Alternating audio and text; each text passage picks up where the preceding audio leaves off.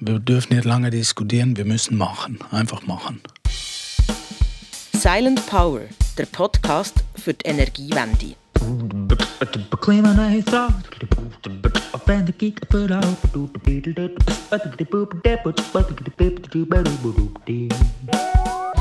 Öl, Erdgas und Kohle, das sind fossile Energieträger, die am Klima schaden.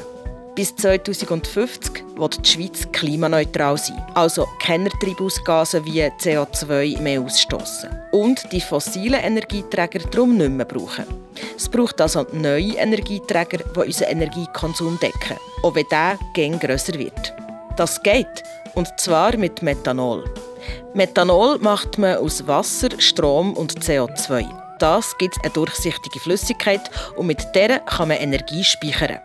Methanol als umweltfreundlichen Energiespeicher etablieren, das macht das Unternehmen Silent Power.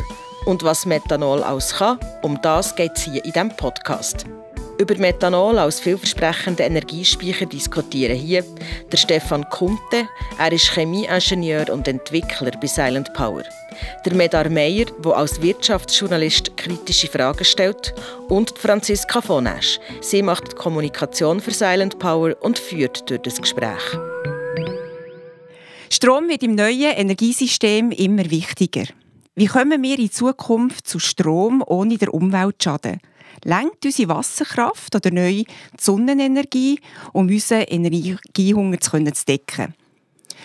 Darüber rede ich heute mit meinen zwei Kollegen, mit dem Stefan Kunte und mit dem Medar Meier.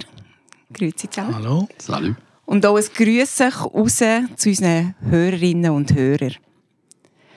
Wir reden heute also über Strom und darum meine Einstiegsfrage an euch. Wenn seid ihr das letzte Mal unter Strom gestanden, außer jetzt hier gerade vor diesem Mikrofon?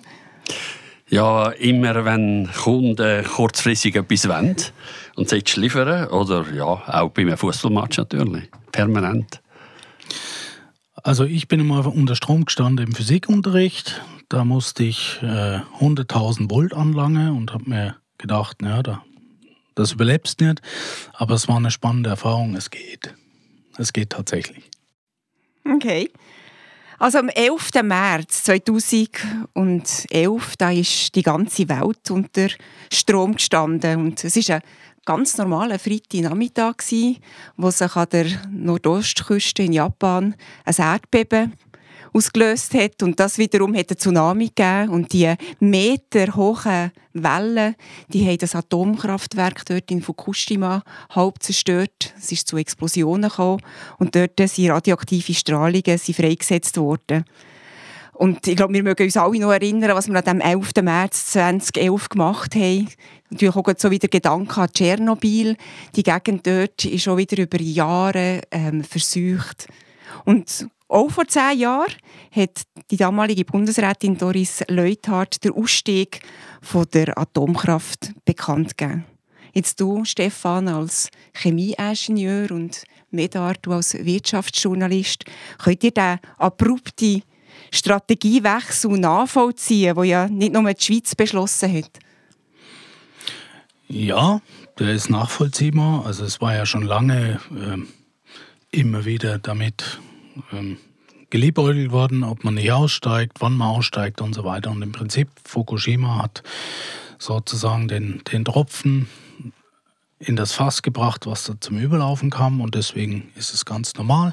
In Deutschland ist man vorher ist man auch ausgestiegen, nachdem man wieder eingestiegen ist. Äh, vorher ist man auch ausgestiegen. Also jetzt ist halt definitiv in in den Ländern halt Ausstiegsstimmung, was AKW angeht. Ja genau, weil äh, durch Atomkraft ist nie eine Lieblingsenergie gewesen. Es ist nie ein Lieblingsenergieträger gewesen. Wir mögen uns noch bestens erinnern an die äh, Demonstrationen in der Schweiz, in Deutschland sowieso. Und ja, es ist irgendwo auf der Linie gelegen, dass man nicht äh, angefangen hat, eben den Stecker zu ziehen. Meine, Doris Leuthard ist ja eine vehemente Befürworterin eigentlich von Atomkraft. Sie war in Verwaltungsräten von, äh, von, äh, von äh, Elektrizitätswerken. Und sie ist sich irgendwo ein bisschen hinter das Licht geführt äh, vorkommen. Und darum hat sie irgendwie wirklich einen totalen Richtungswechsel beschlossen. Ich bin damals ähm, hat das verstanden. Mir ist das Ganze aber dann doch sehr überrascht vorgekommen. Auch nicht zuletzt mit der ganzen Kostenfolge, wo wir bis heute eigentlich noch äh, dran am Knagen sind. Wenn Sie Sachen Energiestrategie, eben die AKW werden abgeschaltet, 40 Prozent geht verloren oder ja, hey, fehlt uns jetzt, anders gesagt. Ähm, wo stehen eigentlich die Schweizerinnen und die Schweizer? Was, was wissen die? Wie viel, was wird da diskutiert? Und auch geschrieben in der Zeitung? Äh, geschrieben wird sehr, sehr viel. Ähm, klar, die Sympathie ist äh, auf Photovoltaik, das ist ganz klar. Es ist ein bisschen einseitig natürlich. Ich glaube, es gibt äh, noch viel zu wenig ein kleiner Teil der Bevölkerung, der sich mit der ganzen Energiesituation äh, auseinandersetzt. Man ist eben fokussiert auf ähm, schönen Solarstrom oder eben auf das Problem von CO2. Aber wie sich das Ganze verhalten tut, die einzelnen Systeme zueinander und vor allem eben auch einbettet in, äh, in ein grösseres Europa, äh, das weiß man zu wenig. Da ist eine Informationsschuld auf der Seite von der Energiewirtschaft, würde ich jetzt sagen. Und insgesamt aber auch weiß man äh, bis weit zu wenig, wie die Energiesituation in 20, 30, 40, 50 Jahren sein Jetzt ist ja der Stromengpass, das ist ja nur ein Problem, ja, Anführungs- und Schlusszeichen. Ein weiteres, noch gravierendes Problem ist die schleichende Klimaerwärmung. Fossile Energie, die verbrannt wird und somit CO2 freigesetzt wird. Und darum haben wir ja gesagt, ab 2050 keine Kohle, kein Erdgas und kein Rohöl mehr. Und das muss ersetzt werden. Darauf verzichten kann man ja nicht. Also das heisst, es braucht neue Energieträger. Und du hast gesagt, es braucht auch ein neues Energiesystem. Und wenn wir jetzt über das neue Energiesystem reden müssen wir auch verstehen, wie läuft denn das Alte? Wie sieht das momentan noch aus? Und das versuche ich mal bildhaft darzustellen. Also, wir fahren, bildhaft darstellen in Form von einem Zug und wir fahren ja heute und auch in Zukunft zweigleisig. Jetzt haben wir auf dem einen Gleis haben wir den Elektrozug der hat zwei Waggons, die sind mit Strom angeschrieben. Und vorne in der Loki steht oder sitzt die Wasserkraft, die heutige, und eben die AKW. Und die AKW die nehmen wir weg, sprich 40 Prozent dieser Leistung geht flöten. Und auf der anderen Seite, auf dem anderen Gleis, haben wir den sogenannten Dieselzug. Der ist dreimal länger. Der hat je zwei Waggons gefüllt mit Energie für Wärme, Energie für Verkehr und Energie für die Industrie. Und dort in der Loki sitzen, wie gesagt, die fossilen Energieträger und die wollen wir ganz weg haben. Das heisst, 75 Prozent der Gesamtenergie geht da verloren. Und da stehen wir jetzt und darum ist die Frage, wie weiter, welche Energieträger führen uns in die Zukunft? Also Per Definition dürfen wir nur noch ähm, erneuerbare Energie haben. Wir haben in der Schweiz Wasserkraft, die bleibt, die kann man nur ähm, bedingt ausbauen. Ähm, es gibt kleine Möglichkeiten wie Geothermie, was noch in, äh, in den Anfängen steckt. Ähm, Windkraft ist in der Schweiz äh, auch kein großes Thema. Was übrig bleibt, ist Solarenergie die ist im Prinzip unerschöpflich, wenn man das so sagen darf. Aber ähm, wenn wir die AKW durch Solarenergie äh, praktisch äh, ersetzen wollen, dann braucht es ziemlich viele ähm, Solaranlagen. Ja? Und da wird sich weisen, wie viel können wir eigentlich in der Schweiz realisieren. Sei es technisch ist das Potenzial sehr groß, aber es braucht auch eine gewisse Akzeptanz. Und wenn man anschaut, dass man heute zwei Terawattstunden, also Schweizer Verbrauch ist etwa ähm, 57 Terawattstunden äh, und 2 Terawattstunden ist heute möglich mit Solarenergie. AKW ersetzen bräuchte man nochmal äh, 38 Terawattstunden. Und das ist, ähm, ist eine Frage von Akzeptanz, äh, von Willen äh, und natürlich auch von Kosten.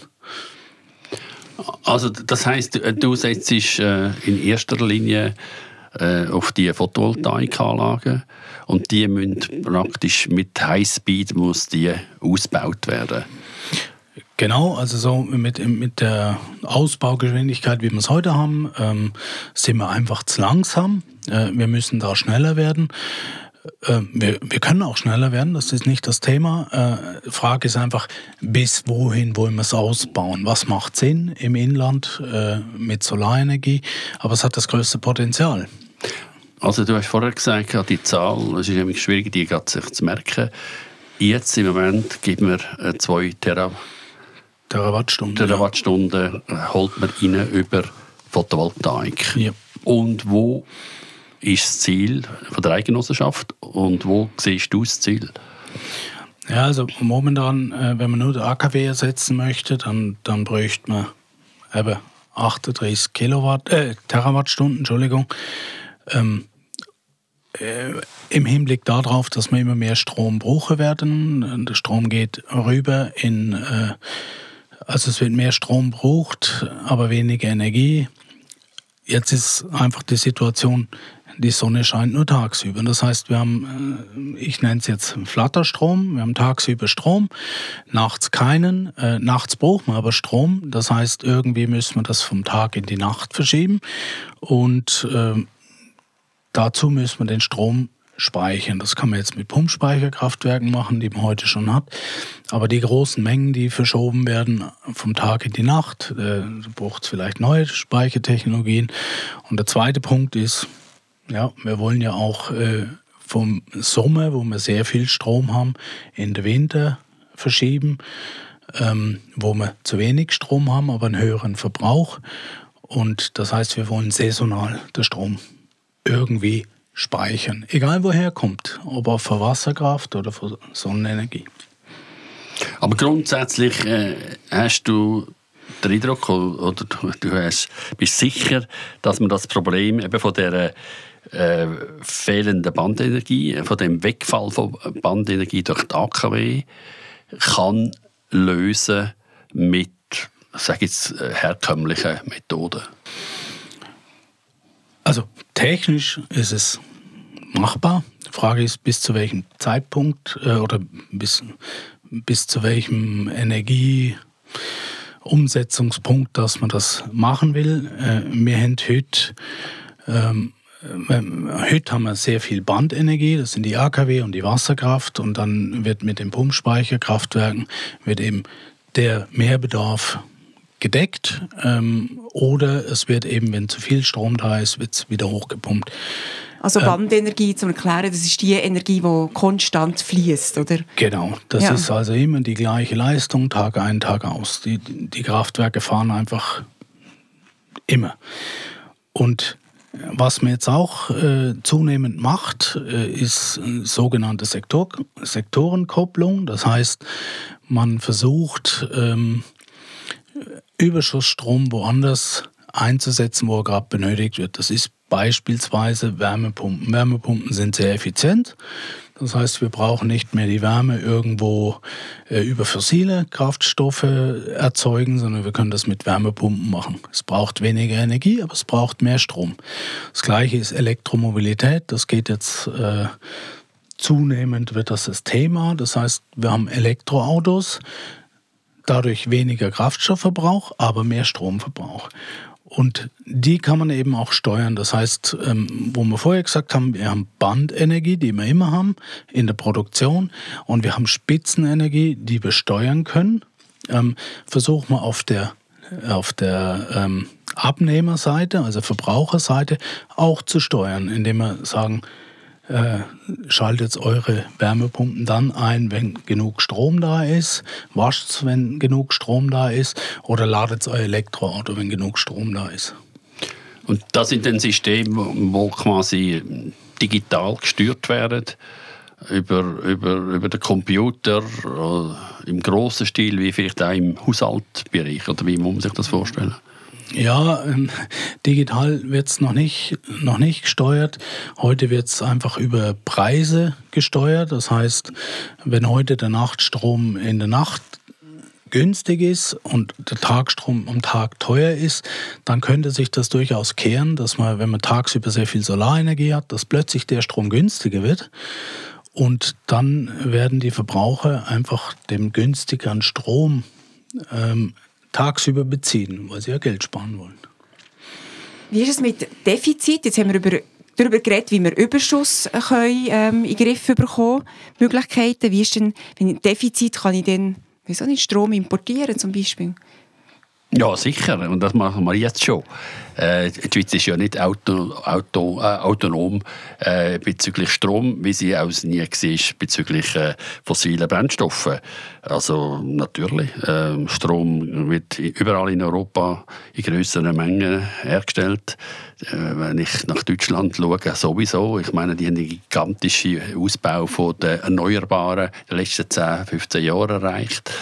Äh, ich nehme nicht an, dass da ein Problem ist, noch mehr zu importieren. Ja, im, äh, jetzt muss man sich immer vorstellen, dass äh, die Schweiz äh, im Gleichtakt läuft mit anderen Ländern, also alle, die umbauen auf erneuerbare Energien. Deutschland mehr Windkraft, äh, aber auch Solarenergie. Das heißt, immer wenn wir zu viel Strom haben und wollen den exportieren, dann haben die anderen auch gerade zu viel Strom. Umgekehrt im Winter, wenn wir zu wenig Strom haben, dann haben die im Winter auch zu wenig Strom, erneuerbar. Das heißt, äh, das Gesamtsystem verschiebt sich jetzt und wir, wir laufen im Gleichtakt. Das heißt, wenn wir importieren wollen, dann wird halt der Strom gerade teuer. Importieren kann man immer, aber zu welchem Preis? Wollte ich eben sagen, äh, zu welchem Preis, ganz genau. Also ja. der Strom wird sicherlich im, im, im Winter teurer werden wie im Sommer. Und äh, auf das müssen wir uns einstellen, wenn wir rein importieren wollen. Ansonsten äh, müssen wir halt selber den Strom produzieren, eben auch zu dem Preis. Oder eben Doris Leuthard hat ja auch vorgeschlagen als Brückenlösung, zwar nur die Gaskombi-Kraftwerke. Ist das, dass man die vorübergehend noch in Einsatz nimmt oder ganz auf die Gaskombi-Kraftwerke setzt, um unsere Defizite zu decken? Was ist da das Thema? Also um im Inland Strom zu produzieren, sind Gaskombi-Kraftwerke sicherlich hilfreich, wenn andere Kraftwerke wie AKW abgestellt werden. Allerdings ähm, sind die immer noch fossil betrieben. Das heißt, ähm, man hat zwar eine etwas bessere CO2-Bilanz, aber eben nicht null. Und ähm, dadurch äh, ist man von dem wieder weggekommen und sagt heute ja, wir müssen es irgendwie anders schaffen. Gut, man kann auch sagen, natürlich die ganze Effizienz äh, ist, äh, oder Produktivität, wenn man so will, die Effizienz, Produktivität kann man natürlich immens noch äh, steigern. Das heißt, äh, man kann schon relativ gesehen äh, immer äh, weniger Strom benötigen im Haushalt. letztlich wahrscheinlich auch in der Mobilität und in der Industrie sowieso. Also dort ist sicher auch sehr viel zu holen, bevor man muss wirklich zusätzlichen Strom aus dem Ausland importieren. Ja, also Energiesparen, gesamte Energiesparen geht immer einher mit einer Elektrifizierung. Und das heißt, wir sparen insgesamt Energie, aber wir brauchen mehr Strom in Zukunft. Und das liegt nicht nur an der Bevölkerungsentwicklung, äh, sondern eben mehr E-Autos, mehr Wärmepumpen, mehr Digitalisierung, Rechenzentren Zentren und so weiter. Ähm, es geht immer in Richtung Strom und den müssen wir halt irgendwie äh, decken können in Zukunft. Also ich fasse da mal zusammen, wenn wir mal das Bild vor Augen haben mit dem Elektrozug. Und jetzt kann man sagen, wir nehmen vom Dieselzug drei von sechs Wegen nehmen wir weg und hängen den an Elektrozug her. Das heisst, wir elektrifizieren die Sektoren Wärme, Verkehr und Industrie. Auf der einen Seite haben wir also weniger Energieverbrauch und auf der anderen Seite im Elektrozug haben wir einen höheren Strombedarf. Also wir haben einfach das Problem verlagert, kann man so sagen. Oder? Ähm, Im Führerstand vom Elektrozug ist nur noch die Wasserkraft. Da KW haben wir gesagt, KW immer nicht mehr. Und das längt natürlich nicht. Es braucht einen weiteren starken Partner nebst der Wasserkraft und das ist in der Schweiz die Sonnenenergie. Und das heisst jetzt also, wir brauchen bis 2050, kann man sagen, 50 Prozent mehr Strom, den wir müssen produzieren müssen. So viel, wie unsere rund 1300 Wasserkraftwerke generieren. Und das schaffen wir nur, du hast es gesagt, wenn wir schneller werden, dreimal schneller heisst es, oder? Wir sind viel zu langsam. Aber das allein ist eben auch noch nicht die Lösung. Weil ähm, die Sonne scheint nicht immer und wir werden gerade im Winter ein Problem, in ein Problem hineinschlittern. Wir müssen uns also zusätzlich darüber Gedanken machen, wie wir den Stromüberschuss im Sommer in den Winter retten können. Und die Lösung da heisst, wir brauchen zwingend Langzeitspeicher, wie zum Beispiel Methanol, aber die müssen wir chemisch herstellen. Und chemisch herstellen, das heisst, es ist teuer. Und darum müssen wir da wirtschaftlich denken und den Strom intelligent untereinander verteilen, sodass weniger Unter- und Überschuss anfallen. Elektroauto, hast du gesagt, kann Strom für die Wärme brauchen. Oder eben den Strom direkt nutzen, das umdenken. Bis jetzt haben wir immer zur Nacht den Geschirrspüler laufen lassen. Jetzt müssten wir also tagsdurch die Energie brauchen und da müssen natürlich dann die Stromversorger ihre Preise auch am Markt anpassen, wie auch immer der Markt wird aussehen oder Tarife so setzen, dass wir eben auch einen Anreiz haben, die Strom zum richtigen Moment zu verbrauchen, zu konsumieren. Und jetzt haben wir auf der anderen Seite haben wir gesagt, der Dieselzug. 75 Prozent der Gesamtenergie ist ohne Loki da. Ja, was ist die Lösung? Die Lösung wären im Prinzip auch wieder äh, grüne Energieträger, also fossile Ablöser durch chemische Energieträger, die ähm, künstlich, sprich synthetisch hergestellt werden können, sodass man den Rest, den verbleibenden Rest, der noch fossile Kraftstoffe bräuchte, einfach mit grünen Kraftstoffen, K-Betriebe. Gehen wir davon aus, der Strom ist 100% grün. Ähm, dann müssen wir halt den, diesen Anteil an fossilen Kraftstoffen ersetzen. In welchem Zeitraum siehst du die Transformation? Also anfangen kann man sofort. Das ist, äh, das ist die gute Nachricht. Ähm, Zeit haben wir uns eigentlich gegeben bis 2050, äh, um alles zu transformieren. Ähm, irgendwo dazwischen äh, müssen wir halt jetzt was machen, aber wir müssen anfangen, wir müssen laufen. Ja, wir sind, was wir bis jetzt gemacht haben, ist einfach zu wenig. Es ist gut, was wir gemacht haben, aber es ist zu wenig. Und da müssen wir also wirklich Tempo aufnehmen.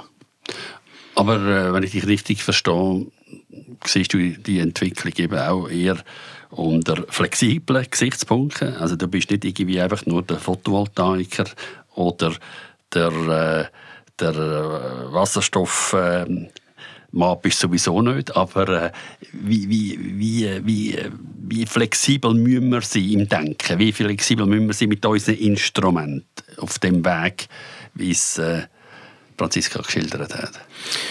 Also man muss alle Technologien, alle ähm, grünen Energien zulassen. Am Ende entscheidet der Markt wie immer, äh, was, was nach vorne prescht. Aber ähm, wir haben eine irrsinnige Flexibilität vor uns, die, können, die soll man nutzen. Also ich bin gegen Technologieverbote irgendwie oder dass irgendwelche Technologien plötzlich gepusht werden ohne Ende, sondern ergebnisoffen.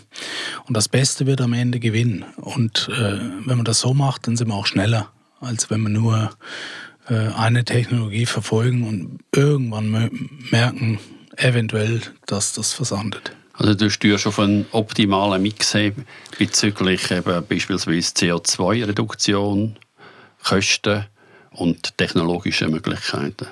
Genau, also Technologie ist, denke ich, heute schon vorhanden. Es wird neue Sachen geben, aber grundsätzlich sind die Technologien vorhanden. Jetzt die Frage, wo, rein, wo, wo hinein wird, wird investiert. Ähm, was bringt uns am schnellsten? Also die die Low-Hanging Fruits, die nicht viel kosten, aber viel CO2 vermeiden, die sollten wir gleich mitnehmen. Aber äh, wir dürfen nicht lange diskutieren, wir müssen machen, einfach machen. Mit unserer vorhandenen Technologie können wir denn da genug Strom in der Schweiz herstellen, für unseren Bedarf zu decken, wenn wir jetzt unsere Technologien nutzen und vorwärts machen? Also grundsätzlich könnte man äh, genug Strom äh, produziere. Das wird aber heißen, massiver Ausbau von der Solarenergie, ähm, in, in Speichertechnologien investieren, vor allen Dingen in Langzeitspeicher. Und da bleiben nur noch übrig die chemischen Speicher, Wasserstoff, Methanol, synthetische Kraftstoffe. Ähm, die Frage ist einfach, ähm, jeder Speicher kostet zusätzlich Geld. Äh, das möchte man möglichst vermeiden, äh, Speicher zusätzlich aufzubauen. Was ist der beste Mix zwischen selber produzieren, autark sein oder wie bis anhin auch importieren, exportieren. Also da, auch dort wird es einen Mix geben, äh, der letztendlich der optimale ist.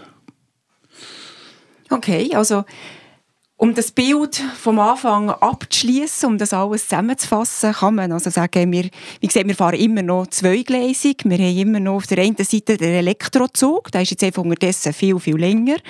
Und der Dieselzug, wo wir zusammengeschrumpft haben, weil wir elektrifizieren. Im Elektrozug sitzt in der Loki nebst der Wasserkraft neu die Sonne. Die beiden sind stark genug, aber eben die Sonne ist nicht ein wie soll ich sagen, star schon ein starker Partner, aber nicht konsistent, liefert nicht ständig, vor allem im Winter nicht dann, wenn man es braucht. Und darum braucht es zwischen dem ersten Waggon und der Loki so einen Buffer in Form von einem Langzeitspeicher, zum Beispiel eben Methanol. Und dann haben wir die vormals Diesel-Loki, die heisst jetzt neu Methanol-Loki oder Methanol-Wasserstoff-Loki, egal, einfach nicht mehr fossil, sondern aus grüner Energie. Und ähm, die Loki, oder, die ist, da, da weiß nicht, ob wir die, dass die Zahl mal genannt haben, aber wenn wir jetzt zum Beispiel alle, äh, wenn wir Diesel und Benzin ersetzen dann reden wir ja von, ist das richtig, 3,4 Millionen Tonnen, die wir brauchen. Methanol. Und da ist Kerosin noch nicht drin, ja, 3,4 Tonnen Methanol, Millionen, Millionen Tonnen. Tonnen Methanol, also eine unglaubliche Zahl. Und das können wir, wenn ich die richtig verstanden habe, natürlich nicht hier als in der Schweiz herstellen. Das heisst, wir werden müssen importieren, aber das machen wir ja heute schon. Also wir importieren ja heute schon Rohöl, also von dem her wird sich da nicht viel ändern. Wir werden über Herstellung von Methanol reden wir in der Episode 3 dann noch. Genau, dass wir dort besprechen oder anschauen, wo das Methanol am besten hergestellt wird. So viel zu unserer Episode zum Thema Strom und zukünftige Energiestrategien. Wenn ihr Interesse habt, alle unsere Folgen zu hören, dann geht auf die Webseite silent-power.com und oder auf eine der gängigen Podcast-Plattformen. Wir reden unter anderem über Energiespeicher, wir reden, wie gesagt, über die Herstellung von Methanol, wir reden über Energietransport und Energielogistik und auch über Energiewandler. Und wenn ihr Fragen oder Anregungen habt, tut uns schreiben. Auf der Silent Power Webseite könnt ihr unseren Podcast kommentieren und wir freuen uns auf euer Feedback. In diesem Fall bleibt mir nur übrig, euch Danke zu sagen. Danke für das Gespräch. Danke Stefan, danke Medard. Danke dir. Danke dir. Und äh, herzlich Dankeschön unseren, unseren Zuhörerinnen und Zuhörern fürs Interesse und ähm, auf Wiederhören. Das ist Silent Power, der Podcast für die Energiewende. Eine Produktion von Silent Power und der Franziska Vonasch von Business Mind.